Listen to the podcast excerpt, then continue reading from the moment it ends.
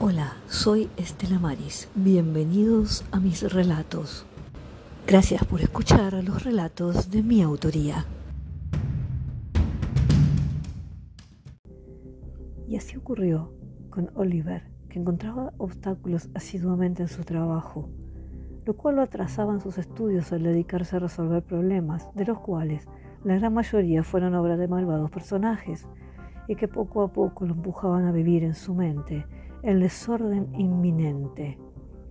Ocho meses transcurrieron en esa oficina de imberbes acosadores. Oliver asistía con profundo odio allí.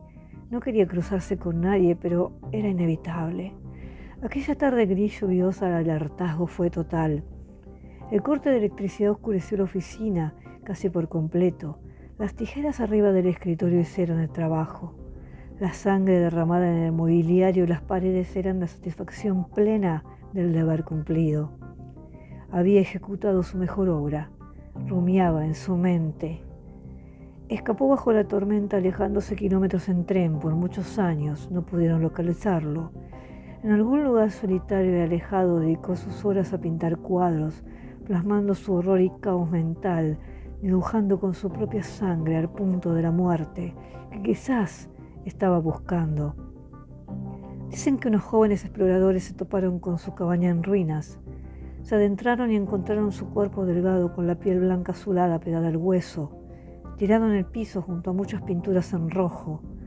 La ayuda que pidieron acudió y fue ingresado al penal psiquiátrico de la ciudad, al saberse su identidad de asesino, no sin antes pasar por los médicos que lo reanimaron, curaron heridas, menos en su mano derecha, la cual estaba destrozada por cortes al punto de gangrena y debieron amputarle. Apenas reaccionó y al verse encerrado intentó gritar pidiendo auxilio, pero no emitía sonido alguno, aunque eso le ocurría desde que escapó del incidente, probablemente por el trauma generado. Fue entonces que miró sus manos notando horrorizado que un muñón era su derecha. No, no, ¿qué me hicieron, malditos? Intentaba gritar sin resultado. Miró a su alrededor desesperado. Estaba en un diminuto cuarto sucio en el piso sobre un colchón apestado de cucarachas. A un costado una pileta y un, un cubículo para sus necesidades. Una ventana sellada dejaba apenas pasar algo de luz del día. Comprendió que lo abandonaron allí. Nadie vino a traerle alimento y solo bebía a duras penas agua del grifo sucio. Con una mano y completamente débil con sus uñas sucias, abrió sus carnes y llegó a sus venas. El regadero de sangre empapó el colchón. Solo hizo su trabajo.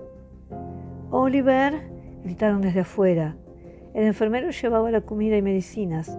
Al entrar las pinturas con sangre en las paredes de la habitación lo cubrían todo. El cuerpo pálido azulado del maltratado Oliver yacía sobre el suelo de la habitación del psiquiátrico.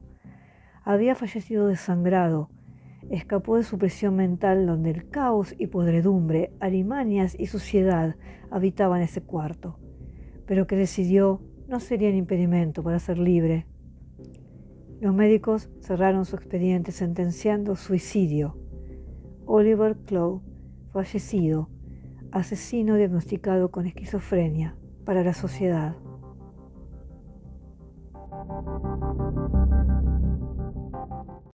Nos escuchamos en el próximo episodio. Puedes dejar tus comentarios.